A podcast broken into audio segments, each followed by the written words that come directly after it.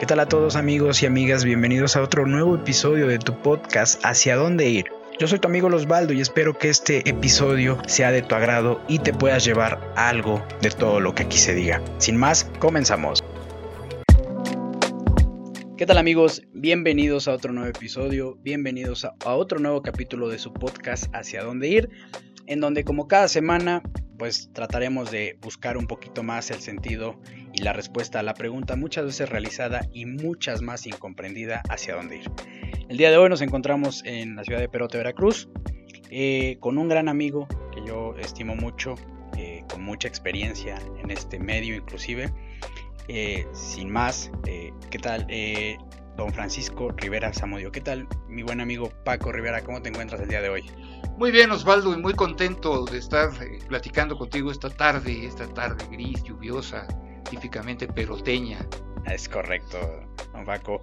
Pues nada, antes que nada agradecer, primeramente, este, digo a las personas que nos ven, nos escuchan, pero seguidamente a usted, don Paco, por, por aceptar este, la invitación a estos espacios de diálogo en los que, bueno, pues buscamos poder transmitir algo a toda nuestra audiencia que le pueda ser de valor, ¿no? Partiendo desde perspectivas muy personales. Al contrario, yo te agradezco mucho que me hayas hecho el honor de invitarme a platicar contigo. No, hombre, pues, pues sin más, don Paco, digo, eh, por lo que puede revisar, usted eh, ha estado muy metido en este tema de la, lo que es este, pues los medios, la comunicación, el tema de la opinión pública.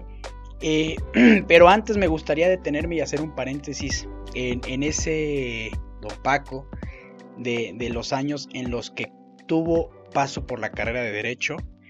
Eh, ¿cómo, es esa historia? Que nos cuente un poquito esa parte. ¿Cuándo surge el amor? Mira, yo, eh, yo nací en el puerto de Veracruz. Sí. Por ahí de 1978, cuando tenía 18 años, pues había que elegir una profesión. Ok. La verdad es que a mí me hubiera gustado desde un principio estudiar teatro, porque eso ha sido mi verdadera vocación en la vida.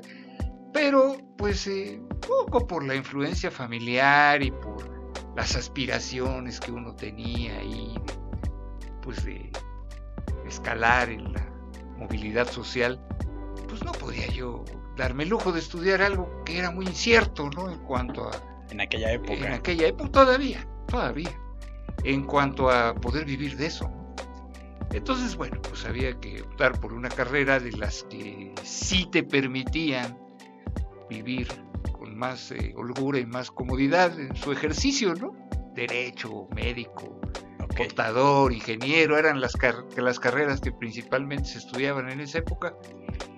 Y yo opté por estudiar derecho, que si bien no me disgusta, porque tiene tiene cosas muy apasionantes el derecho, sobre todo la teoría, la doctrina jurídica, el gran debate sobre lo que es la justicia y sobre el formalismo jurídico y el just naturalismo. Y es una discusión pues, que tiene milenaria, sí. sobre la que todavía no hay acuerdos.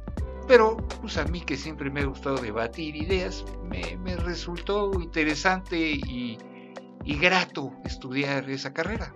La estudié pero ya a la hora del ejercicio, la verdad, la verdad es que nunca me encontré cómodo en el ejercicio de la profesión, como abogado estrictamente.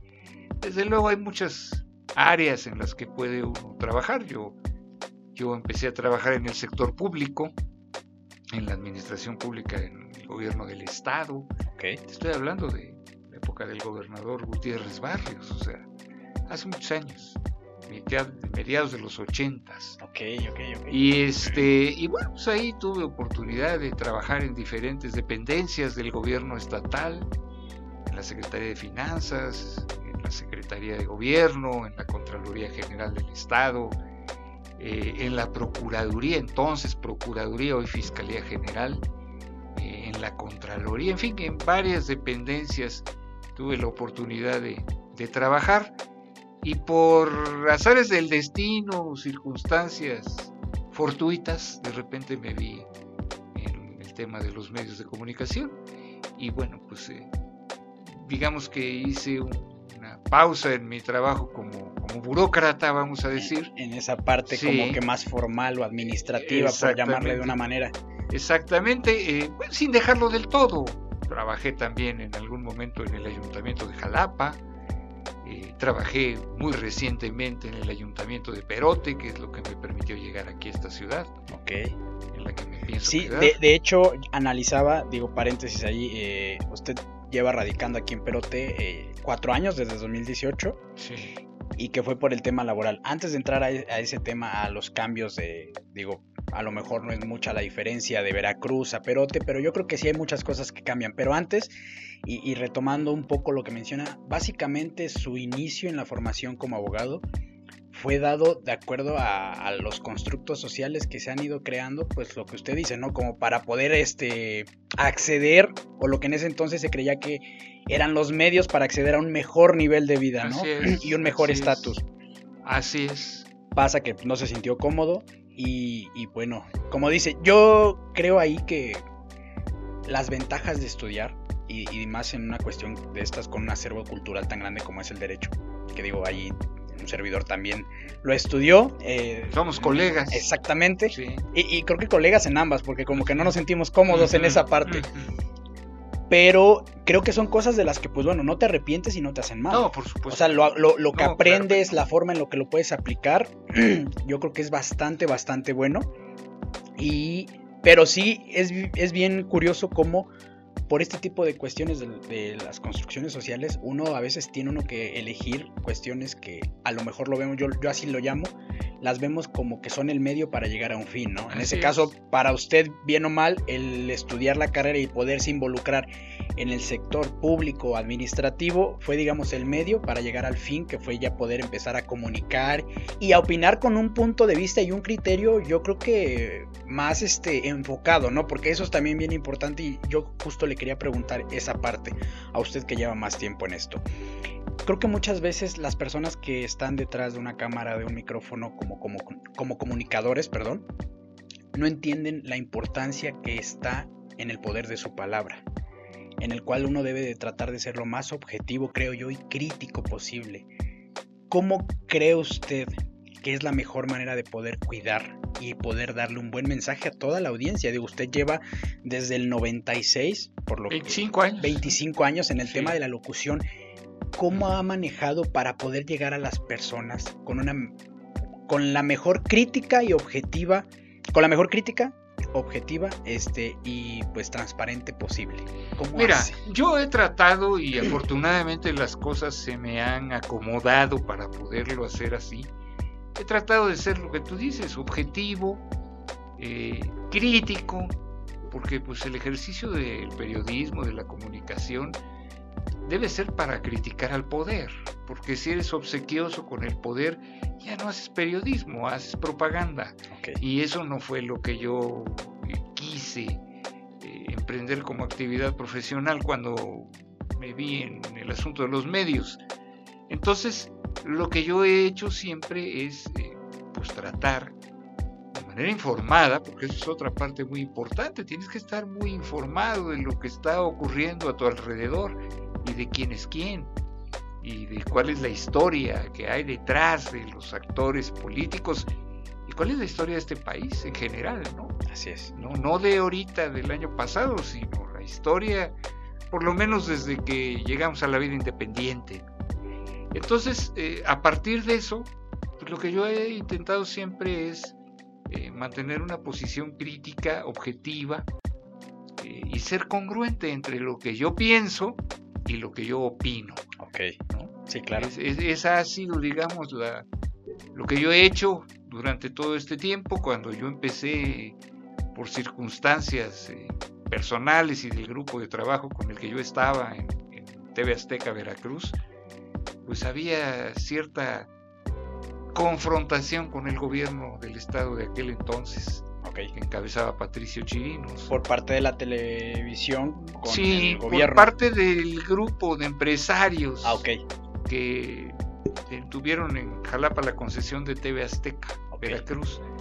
Y eso pues eh, permitió que desde un inicio yo disfrutara, pudiera disfrutar de una gran libertad y de una gran apertura para emitir mis opiniones sobre Para lo que yo veía. Con libertad. Así es. Oh, eh, que eso el es muy secretario de gobierno era Miguel Ángel Yunes Linares, que la verdad era desde entonces, y yo creo que siempre lo ha sido, un auténtico déspota, no muy ilustrado.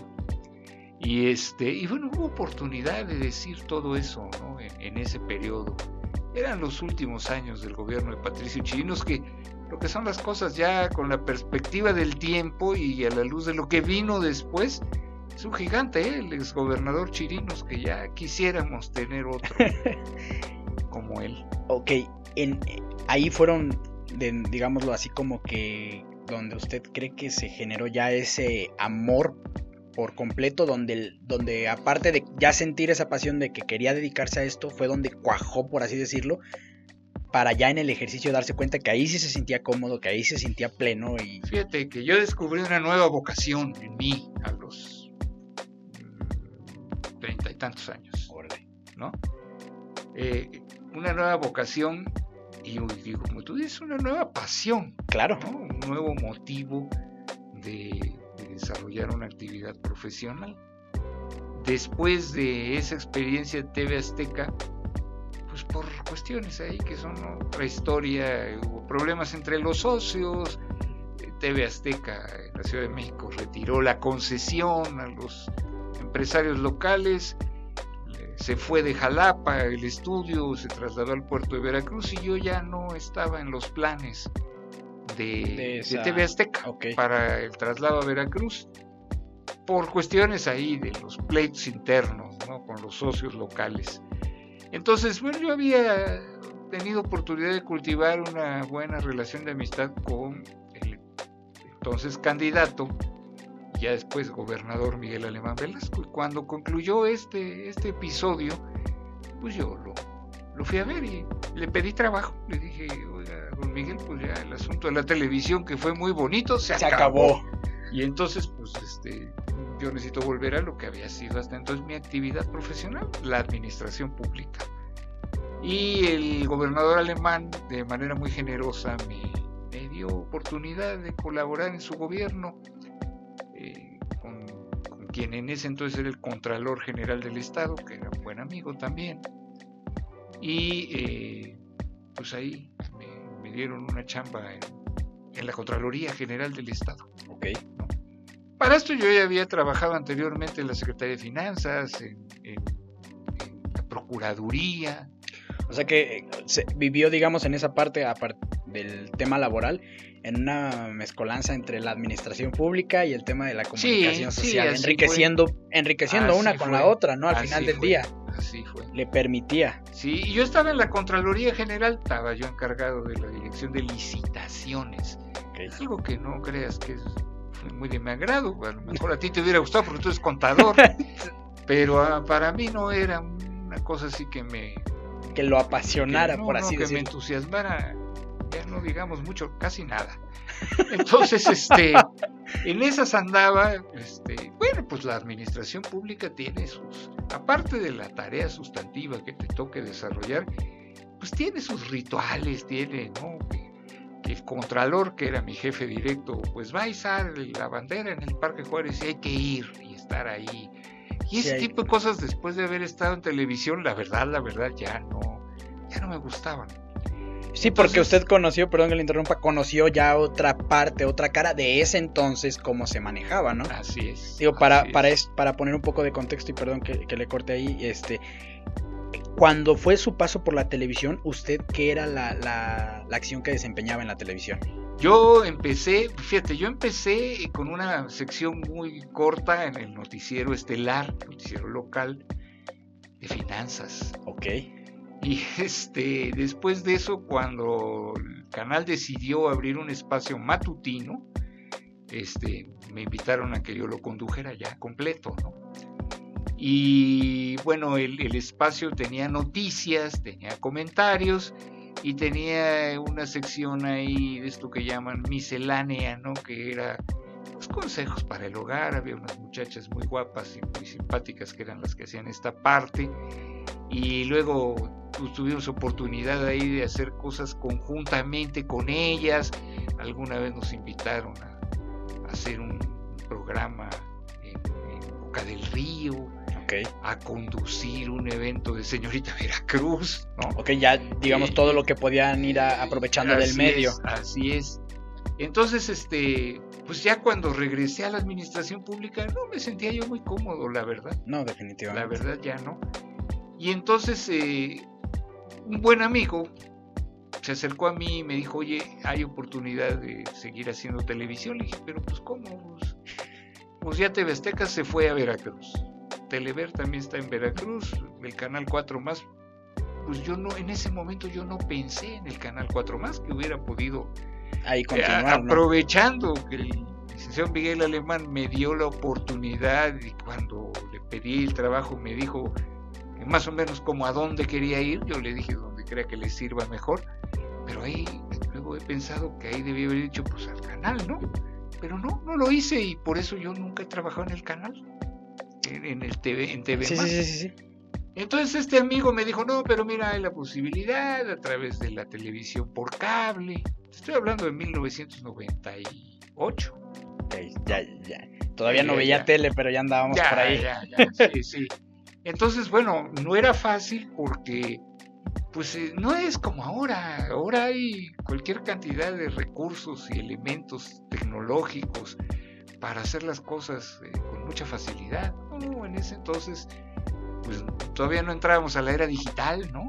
Sí, todavía. Eh, todavía. ¿Cómo, cómo eran, ap- aprovechando y que está tocando ese tema, cómo eran esos procesos? ¿Cómo era el Pues tema de- del, del, del informar? O sea, ¿cómo les llegaba a ustedes la información para ustedes poderla plasmar en los noticieros o en los programas? Pues ¿Cómo mira, era? yo, yo finalmente Megacable me dio la oportunidad, bueno, me, me ofreció una especie, pues no propiamente de sociedad, pero eh, me vendieron un espacio, ellos me vendían el espacio, yo lo comercializaba y este y ahí fue como seguía haciendo televisión. Ok, Eh, era difícil porque te digo, ellos solo te vendían el espacio, no te daban nada más. usted tenía ¿no? que ver Eh, la manera de la tuvimos- monetización para tuvimos que empezar por instalar un estudio de televisión, ¿no? que en aquel entonces Eh, no era nada no, barato. No era nada barato ni nada fácil, hubo que comprar ahí con mucho sacrificio y mucho esfuerzo, comprar unas cámaras que por ahí andan todavía, cámaras que en aquel entonces eran muy buenas, pero que ahorita ya son piezas de museo, ¿no?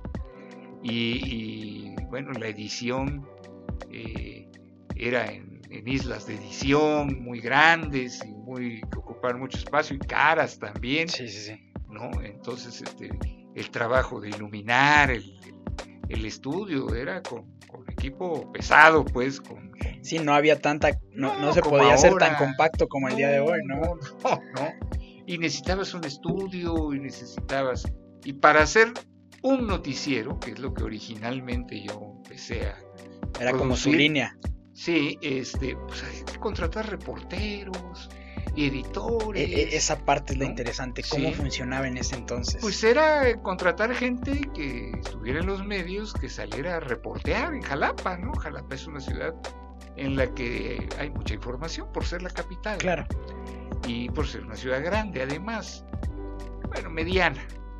Eh, entonces, este, pues había que hacer eso. Pero fíjate que pasó una cosa bien curiosa. Yo me di cuenta rápidamente iba a ser difícil que yo compitiera con los noticieros de los otros espacios de televisión. No podía yo competir con Telever No, que tiene una infraestructura. Ya es, ya Pues, imagínate, nada más, ni con TV Azteca, que también traía ya una infraestructura muy, muy grande, ni con TV Más, que eran los, los canales que, en los que se podía ver noticias locales. Sí, Entonces así fue como nos fuimos enfocando más al asunto de, de la opinión. A partir de las noticias que informaban en todos los espacios de noticias eh, por televisión, nosotros le metíamos un plus, que era el comentario. Con mucha libertad. Sí, sí, sí, sí, sí. ¿no? Y aparte aprovechando de un medio del que ya estaba publicado, ¿no? Como que de cierta manera eh, no tenías la necesidad de... de- No, sí teníamos un par de reporteros que, nos nutrían de información, pero porque sí había que conseguir la información, no era como ahora. Es lo que es que justo es a, lo- a lo no- que no llegar. existía el calor político, O sea, imagínate. en aquel entonces no, era así como que oh, si hubiera tomar una fotografía con un celular, un WhatsApp, don Paco, mira, acaba de pasar esto. ¿Cómo era ese proceso? ¿Cómo? No, había que mandar a la gente al campo. Y esperar a que regresaran Y con la información. esperar a que regresaran con la información, claro, sí. No, pues no había los portales de noticias que hay ahora Sí, que no, en no. tiempo real te están diciendo qué, quién, cómo, cuándo, dónde, ¿no? Y, y a partir de lo cual ya tú puedes hacer ahí tu trabajo de comentario. No, había que ir a conseguir la información y esto era costoso. y la verdad es que el primer año de esto fue difícil, fue complicado, a un punto de, estar casi tirando la, tirar la toalla. Pero afortunadamente logramos posicionarlo. Fue el primer noticiero independiente, vamos a decir, local en Jalapa no tenía la cobertura que, hay ahora con estos medios de ahora. Se, se, podía ver solo en Jalapa y solo para los suscriptores de Megacable. Okay. No, no era como ahora que nos ven en todo el mundo. Sí, ¿no? ¿no? Eh, pero tuvo éxito. Afortunadamente eh, tuvimos un buen resultado, tuvo buena recepción de la gente, tuvo audiencia. Pudimos tener mucha libertad para expresar puntos de vista. El gobierno de Miguel Alemán fue un gobierno muy respetuoso de la libertad de expresión, tuvo ahí un par de coordinadores de comunicación social eh, muy profesionales, eh, entre ellos Raúl Peinberg, que tú seguramente lo conoces, eh, un hombre que ha sido exitosísimo en la comunicación, un líder de opinión en Estados Unidos, y fue director de comunicación social con, en la época de Alemán. Alemán. Y la verdad hubo mucha apertura, mucha tolerancia absoluta y, pues eso empezó a funcionar. Luego vino el gobierno de Miguel Herrera en, la, en el que también tuvimos una absoluta libertad para hacer nuestra chamba. Y este producto que hacíamos nosotros se consolidó y se consolidó bien y durante muchos años tuvimos la oportunidad de estar realizando este trabajo. Eh, en paralelo empezaron a surgir las nuevas tecnologías, ¿no? ¿Cómo, fue para usted ese paso de, de, lo análogo a lo digital? Muy difícil. Es más, yo te voy a confesar algo. Yo apenas estoy, además, eh, obligado por las circunstancias, por lo que acaba de pasar recientemente con la radio, este, pues apenas estoy, digamos que agarrándole el modo a, a este tema de lo, de lo digital. Okay. Eh, para mí ha sido complicado, tengo que decirlo con absoluta franqueza, ha sido complicado, pero bueno, ahí estamos. pero, pero ese, esfuerzo. Eso, es algo bien interesante cuando, cuando creo que te gusta o te apasiona un tema, ¿no? Sí. yo creo que si a usted le dijeran que eh, ahorita tuviera que aprender el tema digital por otra circunstancia que no fuera el tema de comunicar, yo creo que seguramente usted diría, pues yo creo que ya no. Ya no lo ocupo, ¿no? Sí. Pero cómo es que a través de esa pasión, de ese gusto que hay por algo y de seguir haciéndolo. Así es. No, no pone uno como que esas limitaciones de que, pues a lo mejor ya no lo voy a necesitar, o, a lo mejor ya estoy en mi zona de confort, por así decirlo, pues, estoy bien, ya no necesito como que... Pero cómo esa, esas cuestiones o esos son como pues, ¿cómo les podríamos decir? Son como ese hike en nuestra vida que nos hace que se nos olviden cuestiones de, digo, en este caso cuando empezó, por ejemplo, el noticiero, se le olvidó el tema económico, ustedes vieron cómo lo hicieron para montar el estudio. Ah, hoy en día se, nos olvida, por ejemplo, brechas de cuestiones este, generacionales o de edad. O sea, a usted le, interesa seguir aprendiendo para poder seguir haciendo eso que le apasiona y que le gusta. Y creo que eso es algo bien importante que todas las personas Así es, estamos en esa en esa batalla, en ese trabajo de entender las nuevas tecnologías y las nuevas realidades en materia de comunicación que efectivamente pasan por lo, por lo digital, totalmente. Sí, lo que decía, ¿no? Ahorita, digo, montar este espacio para poder transmitir, yo creo que hace 25 años era inimaginable traer todo en una cajuela. Era complicadísimo, complicadísimo ir a comprar las cámaras a Macale. O sea, todo es. pero, todas esas travesías, yo creo que también para usted hoy día poder recordar ese tipo de experiencias. Sí, me da mucho, mucha satisfacción. Yo creo que sí, sí. Son vivencias muy agradables de, mi vida. Sí, claro. Digo, hoy en día, por ejemplo, y vuelvo a tocar, ¿no? Por ejemplo, estos micrófonos, lo mismo, vienen de, a lo mejor de Estados Unidos, pero pues ya no hubo esa interacción de viajar, de, los de, disfrutar. y ya están ahí al otro día, sí, sí, llegaron. pero, pero se pierde esa esencia. Y, yo creo que... No te creas, yo creo que sigue habiendo esencia. Tú, a ti te tocó, por ejemplo, una época de muchas mayores facilidades, pero eso no quiere decir que no sea un trabajo que tiene que ver con tu esencia Ah, como sí, persona, Sí, sí, sí. como profesional, como alguien que está queriendo desarrollar una actividad que Claro. apasiona. ¿no? Sí, ahí, ahí ya también lo que, lo que es muy importante, y ahorita que usted me comentaba el tema de cuando conformaron este programa de opinión, el ver cómo lo cuenta, pues más que nada, más que el pago que pudo haber tenido durante todo el tiempo que usted le hizo, creo que la satisfacción más grande es eso, saber que logró hacer algo de cero, que lo logró posicionar y que bien o mal fue un proyecto suyo enfocado en lo que de verdad le gustaba, ¿no? Sí, así es. Entonces eso yo creo que es bien importante. Eh, tocante al tema de lo que decía de que en aquel entonces los medios eran pues muy contados. Hoy en día, como dice, tenemos todas estas páginas de, de medios que básicamente... se es- democratizó totalmente la pero cuestión pero de ¿qué, los tanto, medios. ¿qué tanto cree usted? Yo sé que beneficia en gran parte porque hay mucho más libertad eh, de competencia y a la hora de informar, bueno, pues tienen, tiene que haber competencia. Pero también, ¿qué, digámoslo así, qué consecuencias ha traído el, el exceso de este Mira, tipo de yo creo que, que la cuestión de los medios, de la posibilidad de opinar, se democratizó enormemente. Yo me acuerdo que cuando yo empecé a hacer esto en televisión por cable, eh, platicaba yo con un amigo y le decía, oye, pero ¿por qué no podemos, como en Estados Unidos, en Estados Unidos en el garage de tu casa tienes un canal de televisión, ¿no? Cualquiera lo puede tener. Y bueno, en ese entonces no, tenías que acudir a alguien que tuviera una concesión para transmitir televisión y que te rentara un espacio, no había de otra, ¿no? Con la llegada de las nuevas tecnologías, esto se, se abrió totalmente y se democratizó enormemente. Cualquiera, prácticamente cualquiera puede acceder a la posibilidad de, de hacer opinión pública, de hacer periodismo incluso, eh, porque pues existen las condiciones y Sí, existen las fuentes y el medio. eh, existen eh, las herramientas y, y existe la normatividad que lo permite, ¿no?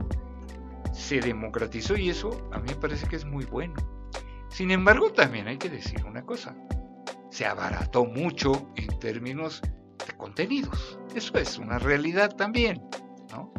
Porque no es nada más el que tengas la posibilidad técnica de transmitir tus ideas y tus opiniones y, y- y tu trabajo de comunicación. Tiene mucho que ver también para que algo pueda tener éxito, pues el contenido, ¿no? Claro, La generación de contenidos que puedan ser atractivos para la gente. Que no te sirve ¿no? nada una buena forma si no tienes un buen fondo. Exactamente, exactamente. Entonces, bueno, pues es mucha más la competencia, es mucho más la oferta. Esto es en beneficio de las audiencias y eso es una gran cosa. Pero ciertamente, pues sí, se ha abaratado un poco, ¿no? Porque, insisto, casi cualquiera puede, puede hacerlo y no cualquiera tiene la aptitud para, Eh, para eh, hacer eh, este trabajo. ¿no? Eso es un punto bien importante, ¿no? Yo creo que también, aparte de abaratarla y el hacerlo tan accesible, también de repente, bueno, entra toda esta parte de la desinformación que muchas veces nos ha Sí, tocado. tanta pasar. información desinforma. desinforma, ¿no? Y al final como un, una nota, una información se puede ir deformando de un lugar a otro, ya por el hecho, y no un lugar a otro hablando geográficamente, sino en medios, ¿no? Lo que usted decía, no sé, sale una nota en un periódico o en una página y en el pasarlo a otros periódicos que, que están nada más a lo mejor en redes sociales o más locales, cómo se va deformando esta noticia y Así cómo va cambiando suele el, suceder. el- el- la idea original. Sí, sí. E- Eso yo creo que es bien peligroso también hoy en día. Y digo, para muestra un botón y tenemos la, la reciente pandemia. Digo que vino a cambiar demasiadas cosas. Pero también hubo muchas partes de, hubo dentro de la pandemia con desinformación. Y creo que Sí. eso es también una sí, las fake news que no Exacto. existían tanto antes, sí había, ¿no? Pero no como ahora. O no tenían el impacto no, que ahora. tenían, no tenían el impacto que tienen ahora. Porque, hoy una, una fake news bien estructurada te puede cambiar completamente muchas cosas. En cualquier ámbito, yo creo. O sea, no nada más político, sino en cualquier ámbito Así te es. pueden modificar todo. Ok, don Paco, bueno, e- esa es la parte de cómo fue su paso dentro de todos estos medios y demás. A lo largo de su carrera, ¿cómo vio, digo, eh, hoy en la mañana estaba revisando los inicios de la radio y eso es algo que a mí me, me, apasiona mucho de estos espacios de plática porque a mí me exigen poder, este, pues no estar al nivel del invitado definitivamente porque digo, no comparamos dos, tres horas de investigación contra una vida en este medio, pero analizaba cómo había sido el inicio del, radio, ¿no? Del, de los carros estos que traían los radios, mm. cómo había gente que llevaba este sus este iban a, estos lugares donde podían llevar y embobinar así como su radio y ahí escucharlo para recibir la frecuencia. Y eso en cuanto a la tecnología, pero en cuanto al contenido, los contenidos y el impacto, pues ahí tienes Orson Welles, ¿no? Sí, exactamente. Entonces, ¿cómo todo esto ha ido cambiando? Pero al final del día, y ahí usted me va a corregir o a, dar la razón, cómo la noticia, la problemática de la, de la sociedad, indistintamente de los recursos, se sigue centrando como en una misma problemática, como que los, los problemas de la, de la sociedad siguen tornándose hacia los mismos, ¿no? Digo, por ejemplo, el tema de violencia, ¿no? Mayor o menor escala siempre ha habido problemas de violencia, desgraciadamente. Siempre, sí. siempre, este, y al final del día, eh, las noticias yo creo que han cambiado, sí, pero por el entorno social más que por realmente la problemática inicial o la naturaleza de las personas como tal, creo yo. Sí, no, pues el mundo, el mundo ha entrado en una espiral, eh, como tú dices, siempre el mundo, la humanidad ha sido compleja, pues en el siglo XX vivimos una cosa pavorosa, terrible que fue la guerra, ¿no? Terrible. Pero como que da la impresión, o al menos a mí me lo parece, que cada día esto se pone peor en términos generales. Cada día como que da la impresión de que la humanidad pierde más el rumbo como humanidad. Sí, claro. Digo, es, es, curioso porque eh, el otro día escuchaba, este, bueno, estaba escuchando un audiolibro y mencionaban que curiosamente todas las generaciones argumentan que en la época en la que les toca vivir, por alguna cuestión es la mejor época y la peor. O la peor. O la, peco, la peor. Yo creo que hoy en día, por ejemplo, sí vivimos en una situación de, mucho beneficio para algunas personas o, vivimos con muchas facilidades, como usted dice, pero también, por ejemplo, si lo vemos del otro lado, tenemos el peor problema en cuestiones de cambios climatológicos en la historia. Se está acabando el planeta. Se está acabando el planeta. Los estamos acabando. Definitivamente. Entonces, ¿cómo, cómo, cómo es ese... ¿Cómo es ese tema? Y digo, a través de personas como ustedes que, que les ha tocado ver pues más historia desde el, desde el momento en que están surgiendo. Digo, porque no es lo mismo que nosotros este, investigamos y veamos, porque no entendemos el entorno de lo que en ese momento estaba pasando. Pues mira, yo no me gustaría caer en el lugar común de decir que todo tiempo pasado fue mejor, el tiempo de, en el que uno fue joven, muy joven, ¿no? No me gusta eh, decirlo, plantearlo así. Sin embargo, haciendo un análisis más o menos objetivo, tratando de ser objetivo. De, ser objetivo. Sí. Pues este, yo creo que sí, desgraciadamente las cosas han, han ido evolucionando para mal. En, la mayoría de los casos. Mira, lo vemos, por ejemplo, para no ir muy lejos, en los gobiernos. Pues los gobiernos casi todos han sido malos siempre. Pero los de ahora son los peores, ¿eh? los peores que podamos haber padecido los ciudadanos. El asunto de la violencia y de la inseguridad, pues siempre ha habido delincuencia. Eso, Eso es innegable. Que se inventó ahorita o el sexenio pasado, no, siempre. Pero así como la vivimos ahora, que da la impresión de que, que es la delincuencia la que verdaderamente gobierna, que es la delincuencia la que verdaderamente controla grandes tramos del territorio del país y tiene penetradas a las principales instituciones, pues eso no se veía antes. No se veía antes. Y cosas tan simples, mira, las obras públicas en el pasado, había corrupción, ¿eh? Había eh, en la construcción de esas obras, pues había quien se beneficiaba porque pedía el moche, el diezmo, eh, siempre eso, siempre lo ha habido y, lo, y todavía lo hay, existe. Pero es una cosa a lo mejor muy simple y, a propósito de lo que acabamos de ver, ¿no? Pero las obras públicas, pues ahí estaban y funcionaban. Ahora se caen, las hacen mal. Y las hacen eh, mal de la carrera por motivaciones políticas. Egoístas, diría yo también. Mira, cuando aquí en Veracruz padecimos la tragedia que fue el sexenio de Javier Duarte, uno decía, oye, pues sí, sí, todos los gobiernos ha habido personajes corruptos y ha habido excesos y ha habido camadas de, eh, ricos, nuevos ricos sexenales. Pues sí, siempre lo ha habido.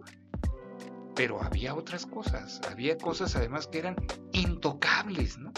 Cuando aquí en el gobierno de Duarte vimos que se robaron el dinero de las pensiones, de los jubilados y los pensionados, que se robaron eh, el dinero de la Universidad Veracruzana, que se robaron el dinero de las vacunas. Eso, eso es. Oye, eso, eso nunca lo habíamos visto. No, y es que eso ya, ya es, ya es rozar en un tema ya criminal totalmente. Pues sí, o sea, ya ni siquiera me, salen las palabras, digo, aparte de que es un tema de personas sin escrúpulos, o sea, es un tema egoísta yo la, la, la, cuando vi la nota de, de, las, de las quimioterapias, de cambiarles el líquido por el agua, sí son cosas que, como usted dice, cabrón, o sea, son cosas que en la vida yo creo que imaginaba, o sea... Te digo, por eso yo te diría, y eso refuerza mi...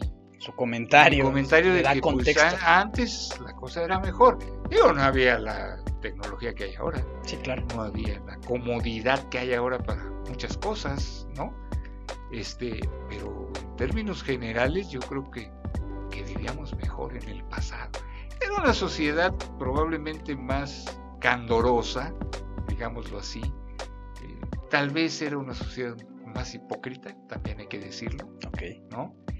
Pero yo creo que cuando México era, yo así lo defino y creo que queda clara la idea, cuando México lo vivíamos en blanco y negro, era mejor, sin duda, y no es porque a mí me haya tocado ser joven en esa época. Todas las épocas han tenido lo suyo. Sí, claro, no, para bien y eh, para mal. Digamos que no. Ahí aplica la de que, pues bueno, no es, no, no sería lo objetivo juzgar con, con los conocimientos y la sabiduría que tenemos hoy en día a lo que es el pasado. Pero definitivamente hay muchas cosas que sí están muy mal hoy en día. Y tocante al tema de su juventud, eh, vamos a retroceder un poco más. ¿Qué, recuerda usted de ese Paco?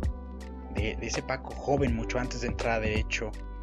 ¿Qué era lo que lo apasionaba? ¿Cuáles eran de aquel entonces sus, sus objetivos, sus metas cuando iba a la escuela? Pero hablamos de prepa, de secundaria. ¿Qué recuerda usted de ese Paco? Y algo que a mí me gusta preguntar, ¿qué de ese Paco usted ha seguido manteniendo o qué en el transcurso del camino perdió que dijera, ching, cómo me gustaría regresar y tener parte de eso que, era en aquel entonces ese joven? Pues mira, yo tuve una infancia y una juventud muy felices, la verdad. Sí. Me tocó vivir en el puerto de Veracruz en una época en que pues todo era, era un pueblo muy grande o una ciudad muy pequeña en la que todo el mundo se conocía y todo el mundo se llevaba y, la verdad es que era muy agradable la vida. Yo desde muy, pues desde niño prácticamente tuve mucha inclinación y mucha curiosidad por los temas de la historia, de la política, me llamaba mucho la atención, pues yo fui niño cuando era presidente de este país Díaz Ordaz. No. Y luego cuando era presidente Echeverría, pues todavía era niño, empecé a ser adolescente y la verdad es que pues eh, era otra cosa. Al presidente actual luego lo quieren comparar con Echeverría, nada que ver. Echeverría fue un gran demagogo también, pero un constructor de instituciones y este es eh, un destructor de instituciones. Entonces, bueno, a mí me llamaba mucho la atención ver noticias. Yo veía noticieros desde muy niño. yo me acuerdo de mí mismo a los 8 o 9 años ya queriéndome desvelar para ver el noticiero de de Jacobo Zabludowski, que era lo Sí, máximo era- en ese sí. entonces, ¿no? Era como nuestro Joaquín López Dóriga. Eh, mejor todavía, Sí, no. bastante mejor. Él fue el maestro de Sí, Joaquín de- López Dóriga y de muchos más. Yo recuerdo mucho la Sí. nota de cuando fue lo de El temblor la Ciudad de México. ese, no, pero más, más reciente, digo, ya la vi después, la de Luis Donaldo Asesinato- Colosio. El asesinato de Colosio, Luis. Donaldo Colosio. Con, con Sí. él preguntándole al- a, a la... Catalina Fernández, Exacto, sí, oye, así es, ¿cómo sí, está? sí. Pero, no, pero, Jacobo era un hombre enciclopédico y un hombre con una cultura muy vasta y con una capacidad de comunicación extraordinaria. o sea, que era, eh, usted era un niño de nueve años. Yo era un niño de nueve años y era como mi ídolo. Además, te voy a decir una cosa, a mí me gustó mucho también desde niño el tema de la farándula. ¿no? O sea, me gustó mucho el cine, la televisión. ¿no? La oferta televisiva era mucho menos. Bueno, era así en relación a lo que es ahora. a lo ¿no? que hoy tenemos. No, no, era, era Televisa y, y párale de contar, ¿no? Y me gustaba mucho todo eso y, y me gustó mucho también desde muy joven en la secundaria el tema del debate de ideas y la discusión y, y la polémica con, con, pues, con los que eran mis compañeros, ¿no? Por temas políticos, básicamente políticos e históricos. El fútbol me gusta mucho, pero nunca fue un asunto que despertara en mi pasión y así mucha discusión con, con otros compañeros. Pero el asunto de la política sí, me, me gustaba mucho y me gustaba mucho observar y analizar y, y participé en concursos de oratoria y, participé en la fundación de un periódico escolar en la secundaria, pues eso era, y obviamente pues como, casi todos los niños y jóvenes en su momento de cierto perfil, pues sí, pensaba yo en que yo iba a ser presidente de este país. ¿no? O sea, sí, sí usted en su momento se veía como, como una figura sí, política. Sí. ¿A, a qué le atribuye usted esa, esa formación? Digo, porque es, es, es un... Digo, mucho tiene que ver a lo mejor con la época, pero escuchar de, de un niño a los nueve años, ver noticias, este, apasionarse por el tema de la política, apasionarse, digo, me queda claro al momento de escucharlo que le apasiona mucho el tema de la historia y más por cómo Sí. tiene esa cronología de hechos. ¿A qué le atribuye usted? ¿Fue meramente nato? ¿Hubo alguna formación por parte de, de sus padres o por el círculo de personas con las que usted se rodeaba? ¿O fue realmente nato Pues ese yo creo que fue algo nato O sea, de, de sí, usted. Sí, mi papá y mi mamá, pues sí, sí estaban al pendiente Claro. de las noticias y de los acontecimientos políticos, pero una cosa normal, no, no, no, mi papá nunca participó actividades de esa naturaleza y mi mamá tampoco, obviamente, ¿no? No, fue una cosa con la que yo ya- Con la que ya venía. con la que ya venía, así, así es. Y me gustó mucho y fue durante muchos años una gran pasión en mi vida, hasta que empecé a participar más activamente y entonces me di cuenta que, que no, que eso no era para mí. Que tampoco se Que, sentía no, como... que yo era alguien que podía observar el fenómeno de la política, como lo he venido haciendo hasta ahora, hasta el día de hoy. Pero participar no, porque Como que sentía que ahí iba a perder la esencia de lo que traía. No, lo que pasa es que yo me di cuenta que, que la política en este país, y yo creo que en todos los países del mundo, y yo creo que en todos lados son iguales, hay una canción muy bonita de Serrat que se llama Algo Personal, donde describe a los políticos de España, pero que es aplicable totalmente a los de aquí de México y de cualquier lugar del mundo. Sí, y yo creo que más en la parte de, de- de Latinoamérica. Sí, ¿no? no, a todos lados, en todos lados, son, son lo peorcito de, de la sociedad, la verdad. Sí. Entonces yo cuando empecé a ver eso me di cuenta que yo no tenía aptitudes reales para eso. Yo me fue cuando me di cuenta que me iba a quedar en el plano de la observación y de la crítica, porque ya meterse de lleno a la actividad política propiamente Es difícil. hasta la fecha, o sea, tú, tú ves cada personaje. Y, y- y además, lo peor del caso, te estoy hablando de una época cuando yo me desencanté, en que todavía no llegábamos a los extremos que, que hemos llegado ahora, en donde los políticos pareciera que, que el requisito es ser un payaso, ¿no? O sea, en vez de transmitir ideas, de transmitir planteamientos, hacer una oferta política a la gente y todo, No, tal parece que quieren convencerlos así como si fueran payasos. Sí, fíjese que ahorita en... en ves las campañas ahí. En el, en, el en, el, en, las últimas elecciones en las de Estados Unidos, pues este participaron dentro de los contendientes este pues una persona del medio pero artístico, Kanye West. Y que pues es una persona muy reconocida en Estados Unidos, pero dicen que el nivel de votación que tuvo te habla de cierta manera de la educación que tiene el votante, porque fue así como de, ok, sí, eres una superestrella aquí, pero ese es tu lugar, o sea, ahí estás bien. En el tema de la votación no. Y yo creo que aquí en México no hemos llegado a, poder hacer la separación, al menos yo desde un plano personal. y espero que llegue, espero que llegue porque cada día saber diferenciar, o sea, a ver si tenemos una persona, un artista, un payaso, como usted lo dice, ok, ese es tu lugar, está bien, ahí estás bien. Pero ya venir, a ya venir a encargarte, creo yo, de, del tema de bien importante que es una administración.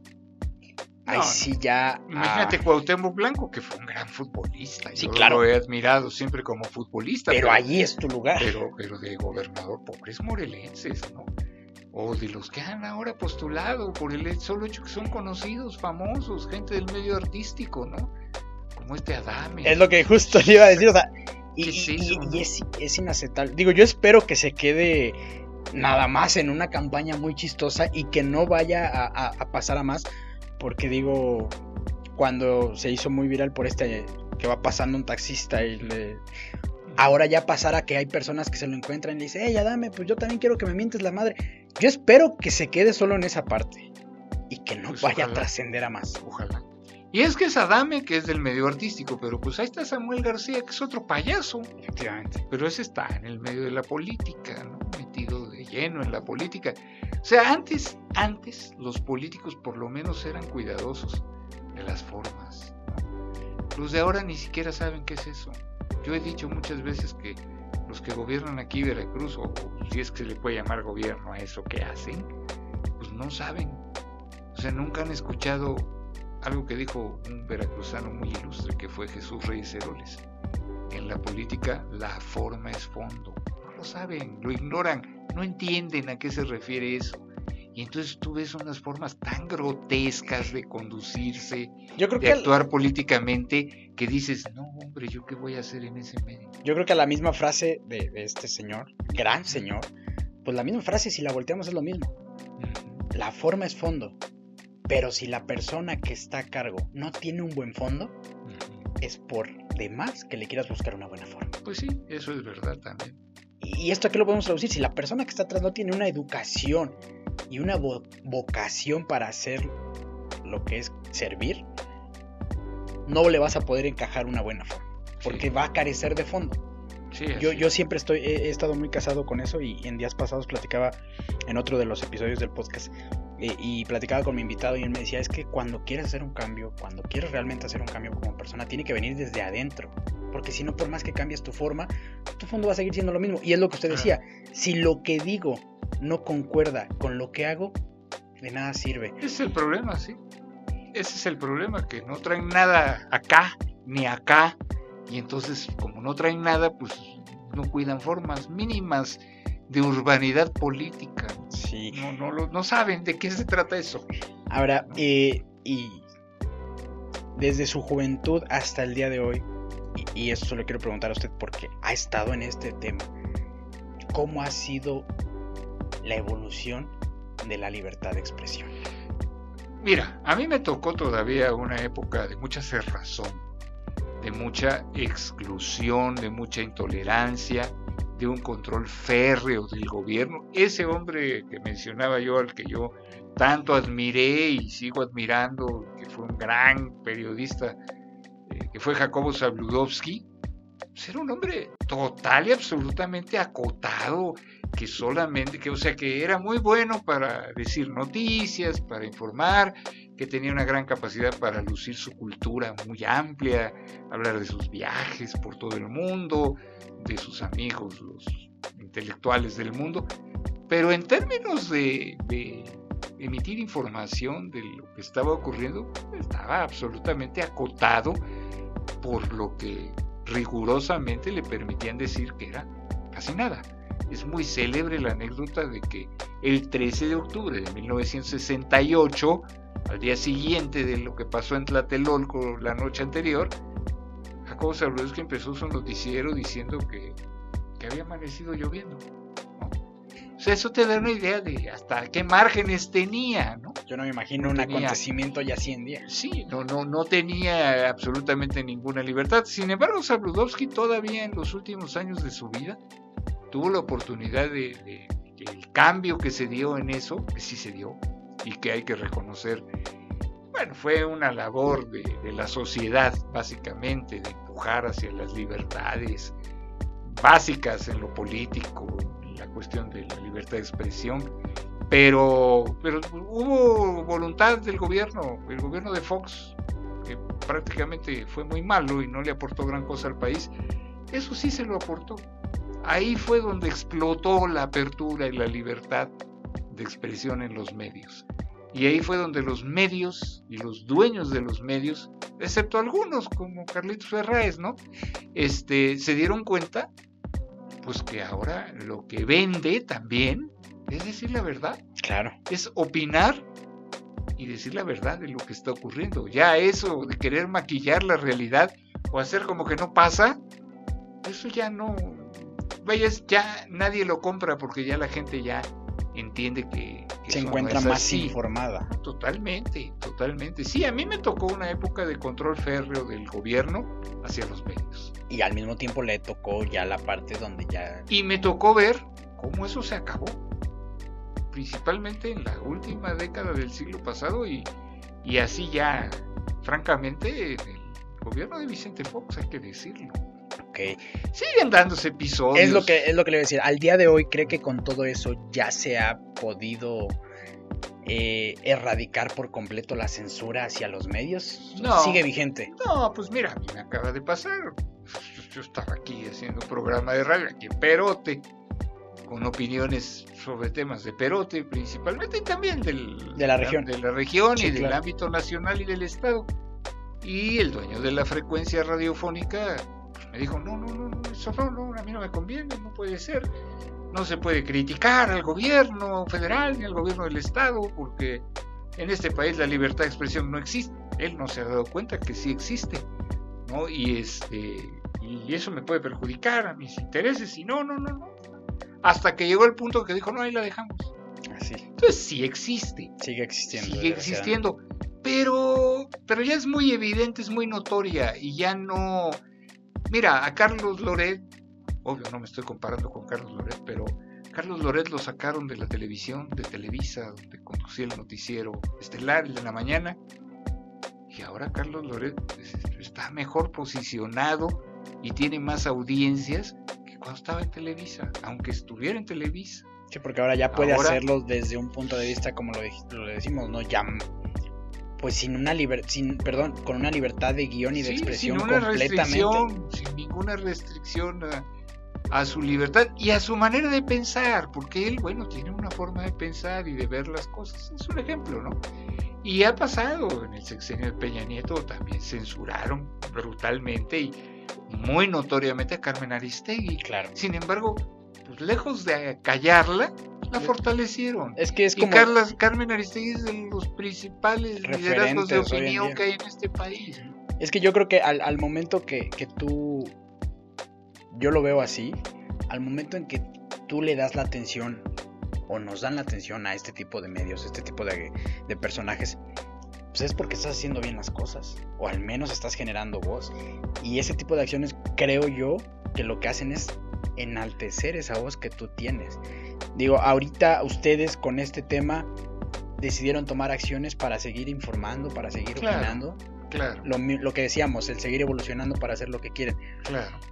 Y, eso es bien importante. Yo creo que hoy en día debemos de buscar los medios para hacer eso que, nos apasione. Y digo, si aparte puede aportarle más a la población, claro. Pues no, no, es hasta como, yo lo veo así como que nuestra obligación porque allá afuera hay personas que están haciendo cosas pues más este más complicadas para poder hacer lo que les gusta, lo que quieren y, a nosotros que tenemos como que esa, pues vamos a llamarle privilegio, pues yo creo que debemos de seguirlo haciendo. Y ustedes lo siguen haciendo, ustedes lo siguen haciendo.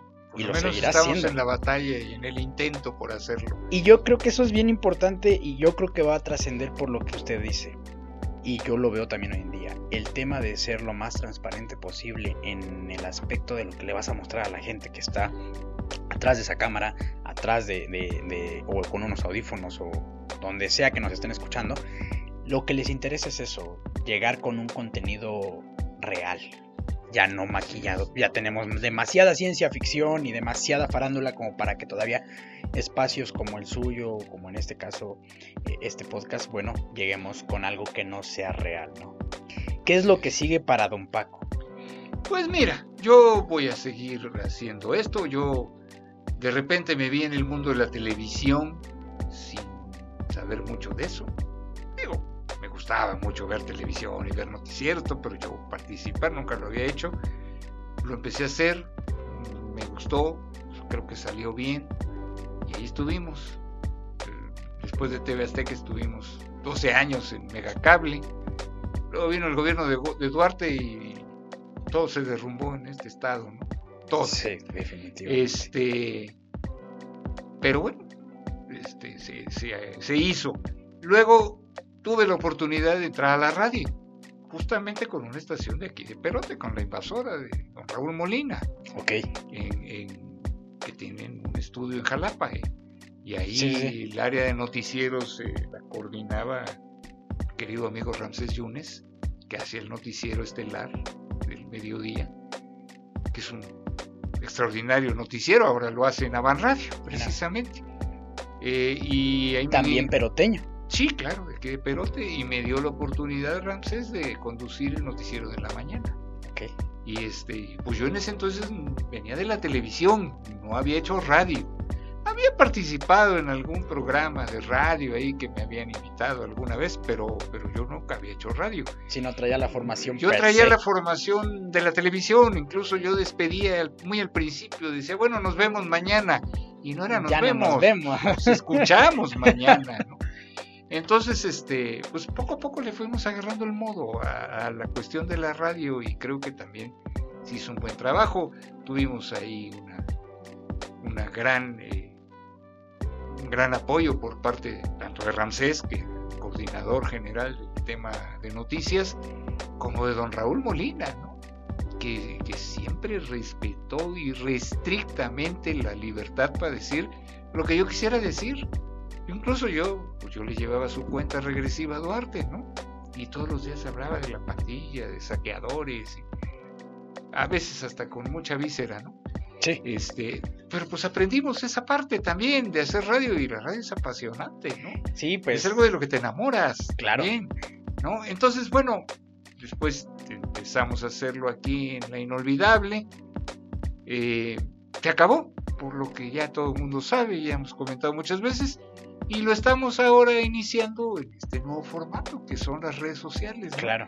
Y pues ahí vamos a seguir y yo espero que en muy poco tiempo, pues digamos que ya lo, podamos dominar totalmente. Yo, yo, creo firmemente que, que, sí, porque a este tipo de, de formatos, digamos, tan valiosos, este, siempre habrá quien se sume a, a poder colaborar. Yo creo firmemente en eso. Y por toda la experiencia que usted trae, eh, va a ser mucho más fácil el tema de la, adaptación. Porque yo siempre he dicho que el contenido que es bueno y que es de calidad, no importa la plataforma en la que se encuentra. Pues no, esa es la importa, que nosotros tenemos también. Y yo creo que, yo creo que les, va a ir bastante bien y sabe que va a haber muchísimas personas, incluido un servidor, que vamos a estar ahí apoyando la causa que usted tiene. Porque es, bien importante eso. Y seguir manteniendo, yo así lo veo, estos espacios de diálogo. ¿Sale? Eh, que en cuestiones de, censura y donde se, a veces se pierde la libertad, que sigan existiendo estos espacios pues, para poder este, hacerle llegar a las personas y alzar la voz en, diferentes aspectos, en lo que quieran. Deporte, política, economía, eh, crecimiento personal, en cualquier ámbito, pero que existan estos espacios de diálogo que nos permiten crecer. A lo largo de su vida, don Paco, ¿Ha habido personas que para usted, más que amigos, más que jefes, más que personas, en quién recae su motivación de su día a día? Yo creo que, por supuesto, de manera muy personal y muy directamente, pues en mi familia, ¿no? familia. En mis hijos y mis nietos. Yo tengo dos nietos, tres hijos y dos nietos. Ok. Este son, pues, yo creo que el motor principal de, tu de tu vida en general, ¿no? no solo de lo que haces profesionalmente, sino... Te cambian la perspectiva de la vida. así es, así es. ¿Usted eh, es una persona, se considera de, formación religiosa? ¿Qué es en lo pues que mira, no, no, así de manera muy rigurosa, no. Sí, soy creyente, por supuesto. Eh, no confío mucho en las instituciones humanas que dicen representar a las deidades, o sea, yo no creo mucho en la iglesia como iglesia, como corporación, ¿no? Eh, en ninguna, en ninguna. Pero sí, por supuesto que soy creyente y que eh, profeso ciertas prácticas, ¿no? Dentro de la religión católica, aunque soy crítico de la organización humana que es la Iglesia Católica, sobre todo de la jerarquía, ¿no? Este, pero sí, yo digamos que, que es la religión con la que con la que, la que más comulgo. Aunque yo creo que el tema, el tema religioso es algo, bueno, podríamos hablar mucho de eso, pero es, es una cuestión muy íntima, ¿no? Sí, claro. Eh, la, la, percepción que tengas tú de la existencia de un ser supremo eh, va mucho más allá de los cánones de las diferentes iglesias, ¿no? Sí, yo creo que el objetivo es que si en eso que tú crees o en eso que tú tienes fe hace que seas una buena persona, ya con eso creo que estamos del otro lado. Me gusta la narrativa, me gusta la narrativa de la Iglesia Católica como, eh, como literatura, es, es bellísima, es buena. como poesía. Inclusive la, digo ahí no estaba, no estaba mal Peña Nieto cuando dijo que la Biblia era el libro que había leído. Sí. sí, sí, sí, no, como literatura y como dicen en el teatro, la poética de la Iglesia Católica me gusta de las religiones en general, casi todas, ¿no?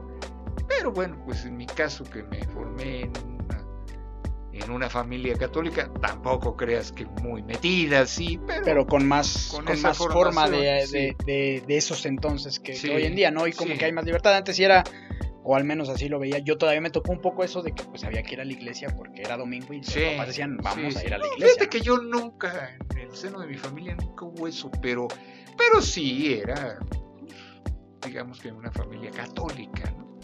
Ok. Sí. Bueno, pues regresamos después de una parada técnica que tuvimos por aquí, como ya es habitual en cada episodio. Y estábamos platicando con don Paco acerca del tema de todo la radio, la televisión y toda su vida y su trayectoria. Eh, dentro de su formación ya en la radio, eh, cómo fue encontrarse con este, digamos, formato de transmitir y de llegar o de hacerle llegar a esas personas. Digo, porque en la tele lo veían, podían ver sus expresiones, pero cómo fue para usted la transición y ahora, bueno, saber cómo a través de solo el micrófono, que quien lo estuviera escuchando pudiera imaginar y transmitir esa esencia. ¿Cómo es ahí? Pues mira, la verdad es que ni cuenta me di, pero cuando vi, yo ya estaba muy habituado a, al lenguaje radiofónico. Okay. ¿no? Al principio te digo, yo me despedí y decía, nos vemos mañana. Luego hacía la corrección, no, no, nos vemos, nos escuchamos, ¿no?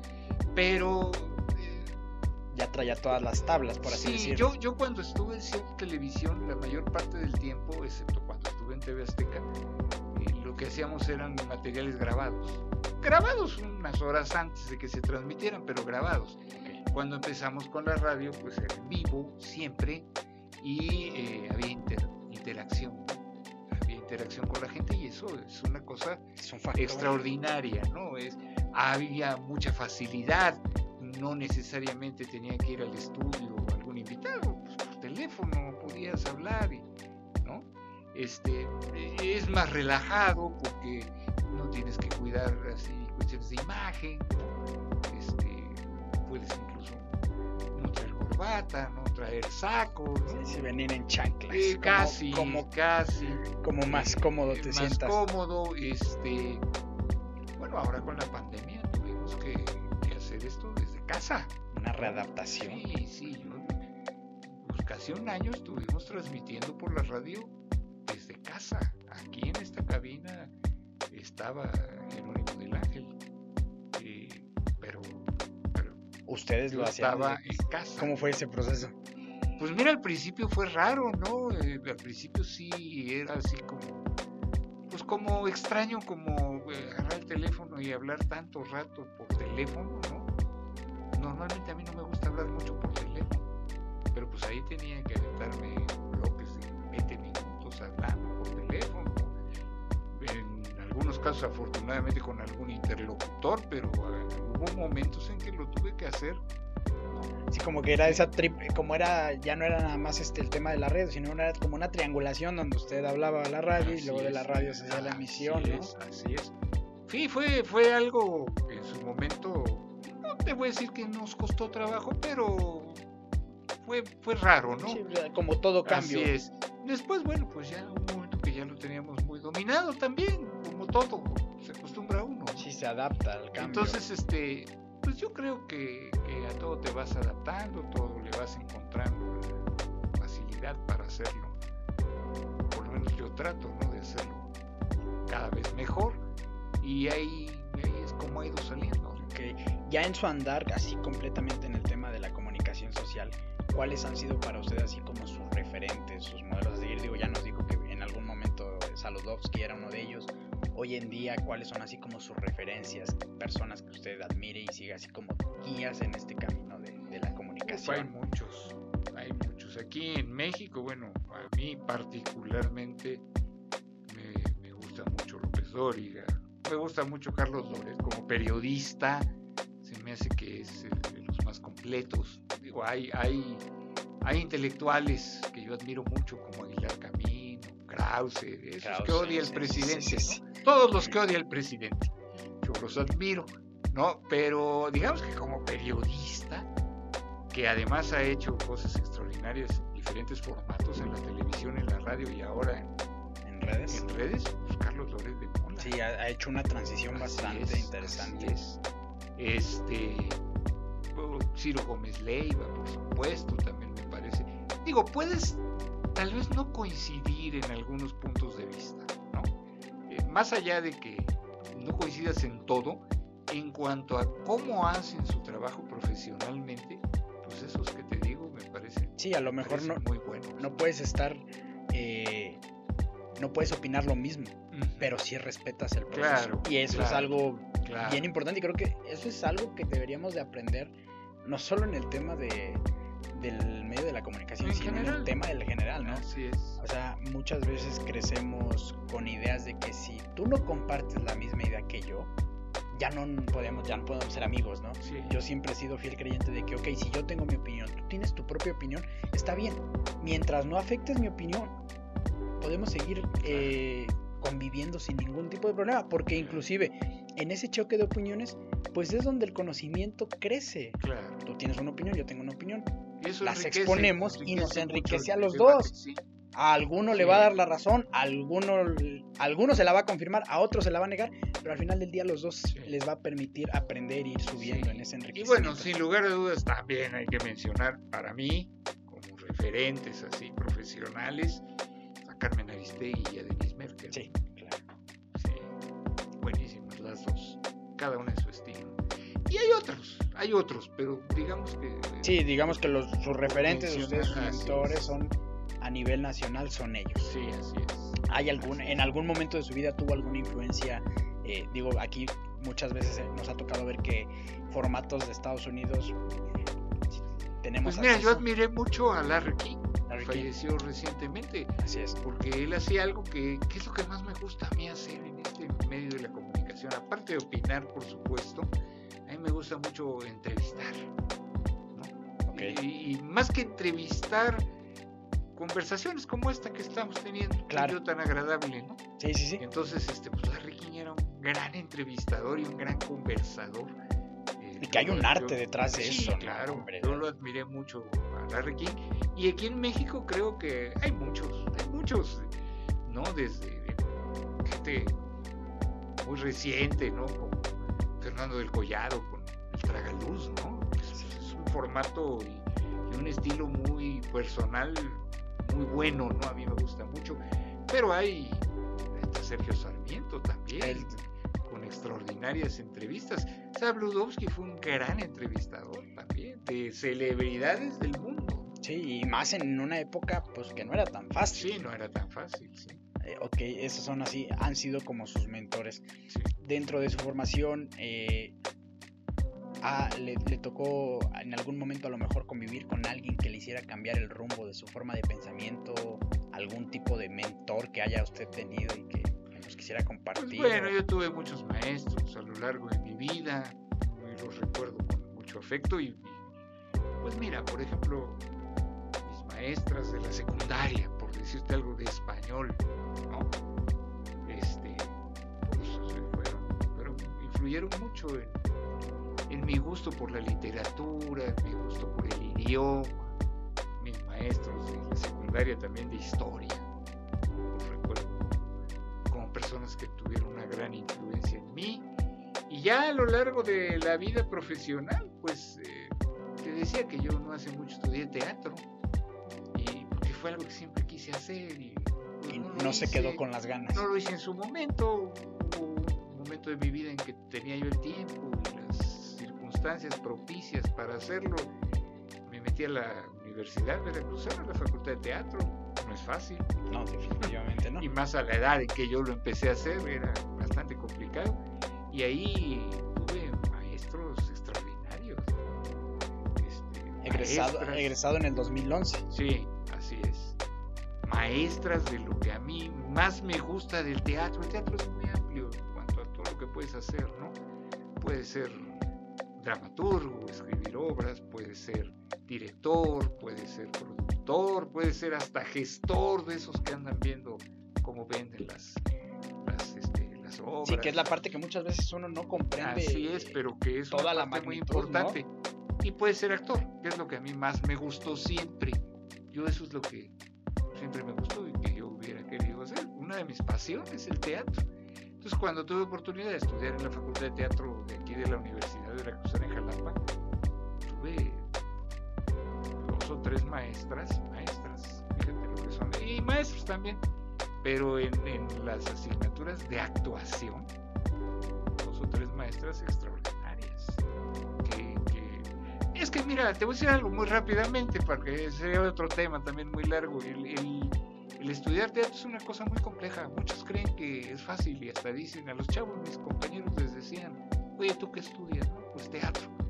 Y, no faltaba quien les dijera, oye, pero ya en serio. Y estudiar teatro es una cosa muy seria.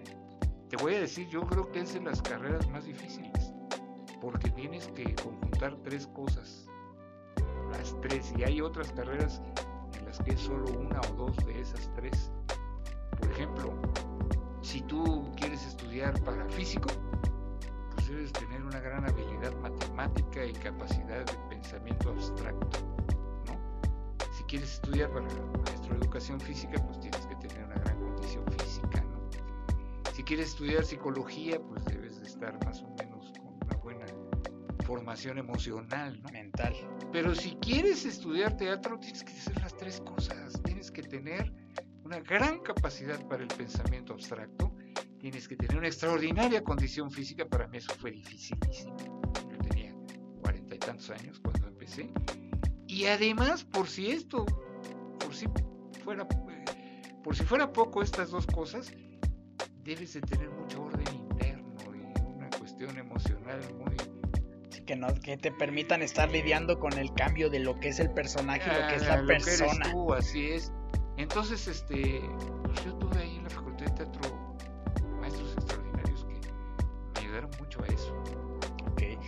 ¿Cómo, fue esa, esa vivencia, digo, para, para ir cerrando este primer capítulo? Porque sin duda me queda claro que va a haber una segunda, un segundo episodio con don Francisco Rivera, estoy casi seguro, porque nos podríamos extender por mucho tiempo más.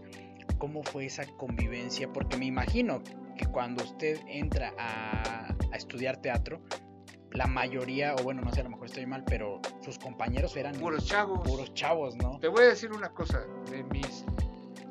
yo entré y en la generación en la que yo entré éramos 35, que son los que en ese entonces aceptaba la universidad. O sea, solo 35 lugares había para los 35 que pasaban los exámenes de admisión, tanto el, el general, el Ceneval, como unos exámenes que hacen ahí dentro de la facultad, de- de cosas artísticas, ¿no? Ok. Este, todos los otros 34 muchachos y muchachas y muchachos que estaban ahí, todos por edad, algunos, había uno o dos muchachas ya mayorcitas en relación a todos los demás, pero todos, todos por edad, podían haber sido mis hijos, ¿no? Entonces, pues, sí fue una experiencia eh, extraordinaria. Yo creo que fue, yo creo que fue bueno, ¿no? Sí, no, no. Es que mira, eh, yo, yo fui a estudiar teatro, a mí siempre me gustó, siempre tuve esa vocación. Yo desde niño, afortunadamente, tuve oportunidad de ver teatro en la Ciudad de México, donde se hace de los mejores teatros del mundo. Ok. ¿no? Y este, y siempre desde niño tenía yo una sensación así muy de, de oye, yo, yo, yo, yo quiero estar allá arriba, ¿no? Yo estaba abajo y me emocionaba y aplaudía, pero, pero mi pensamiento, siempre tuve esa cuestión, pero pues bueno, había que dedicarse a otras cosas, ¿no? Había que, había que buscar había el que medio para llegar al fin. Exactamente. Entonces, cuando hubo un momento en mi vida en que yo me vi en una situación en que, digamos que tenía resueltas mis cuestiones económicas básicas y tenía tiempo. Y entonces un día pensé, pues vamos a ver si hay, hay un curso de teatro, aficionados, ¿no? Para entretenerme. Y pensé, pues a dónde? Pues a la Facultad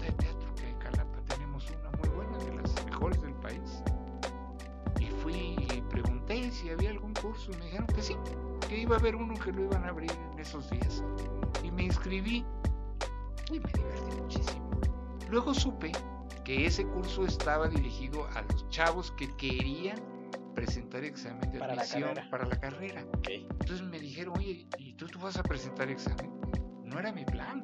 Pues yo tenía 44 años. O sea que fue como el ¿No? meme de fue buscando Sí, cobre y encontró oro. no era mi plan, pero, pero fue tanta, tanta la conexión con eso, con el medio, y con, que yo dije, no, pues, De aquí pues soy. sí. Y tuve mis dudas porque pensaba yo, híjole, si hago un examen de admisión que es de cultura general básicamente y resulta que no lo paso, me voy a sentir muy frustrado. Pero luego dije, no, pues mejor sí, si no lo paso, pues ya reconoceré que no tengo una cultura general sólida. Entonces lo hice y lo pasé y entré a la facultad de teatro y, bueno, fue difícil, ¿eh? sobre todo la parte física. Se requiere ser un atleta para estudiar teatro. Yo tuve mucha, mucho apoyo y mucha comprensión de mis maestros y de mis compañeros este, para permitirme Desarrollar todas las actividades. suplir mis deficiencias, ¿no? Ok. Eh, en, en términos de condición física. Lo demás hay más o menos, ¿no? Pero, pero sí de condición física, tú ves a los chavos que, que hacen cosas extraordinarias, ¿no? Pegan un brinco y, o sea, caminan en la oscuridad, corren en la oscuridad, y, en fin, cosas que pues para mí era difícil, ¿no? Eh, pero ya estando adentro, pues muchas veces, y además muchos trabajos, así, y había que pensarle acá, ¿no? Mucha agilidad mental. Eh, mucha capacidad para el pensamiento abstracto, Ok. que el fenómeno del teatro pues, es una cosa muy compleja, no es nada más que alguien se suba a un escenario y haga como que actúa, es, es mucho más que eso. Entonces algunas veces este, tuve la inquietud de decir, no, yo qué necesidad, ¿no? A estas alturas de mi vida. Pero también siempre cuando me asaltaba un poco esa idea, yo pensaba, bueno, es que yo estoy ocupando un lugar que si no me lo hubieran dado a mí, pues le hubiera tocado a otro, a un chavo a lo mejor, Que a lo mejor sí traía que a ganas. lo mejor lo hubiera aprovechado. O sea, como que yo sentía que, que tenía un compromiso, pues no sé con quién, a lo mejor conmigo mismo. Lo ¿no? que decíamos hace rato, ¿no? Sí, es, de es decir- como que cargarse la responsabilidad de saber que hay alguien más esperando o que se quedó esperando en la fila y que tú tienes esa oportunidad. Así es como para decir, no, ya ahí la dejo botada, ¿no? Entonces, pues por eso le seguí hasta el final y, no, fue, ha sido una experiencia maravillosa en mi vida. Eso es muy curioso porque a mí me pasó algo similar con la carrera de Derecho. Cuando yo terminaba contaduría, al último semestre tenía que ir por dos materias. Dos materias extras que no se me habían podido acomodar. Y dije, bueno, tengo que ir por dos materias extras. Dije, voy a tener que perder los sábados porque aparte ni siquiera pudieron ser en el mismo bloque, sino que una era en el primero y otra era en el tercero. O sea, era todo el semestre que tenía yo que ir cinco sábados, este, perdón, seis sábados al principio y luego seis sábados al final del semestre, todos por las mañanas. Un amigo me invita y me dice, fuéramos a presentar examen a la Universidad de Veracruz. Yo la verdad no quería. Dice, vamos, y lo presentamos. Y dije, pues total, vamos. Presentamos examen. Eh, desgraciadamente, digo por azares de, pues, mi compañero no quedó en la, en, la, universidad. Yo quedé dentro de los seleccionados.